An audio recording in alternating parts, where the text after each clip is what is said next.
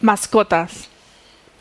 Primero, quiero decir que los animales domésticos no son un capricho o un juguete que se puede dejar apartado.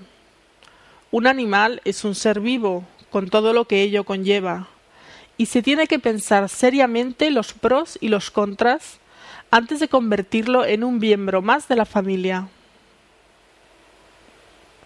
Dicho esto, hay algunas cosas que puedes hacer para simplificar la relación con tu mascota. Elige animales domésticos de pelo corto. Dedica algunos minutos cada día al cepillado de tu gato o perro. Si no, todos esos pelos se irán esparciendo por tu casa. Mantén al animal normalmente dentro de casa, por supuesto, esto solo es factible si posees un amplio jardín y el animal es pequeño, y observas que esto no le afecta. Si es necesario, usa un pulguicida no nocivo para el medio ambiente. Entrena a tu mascota.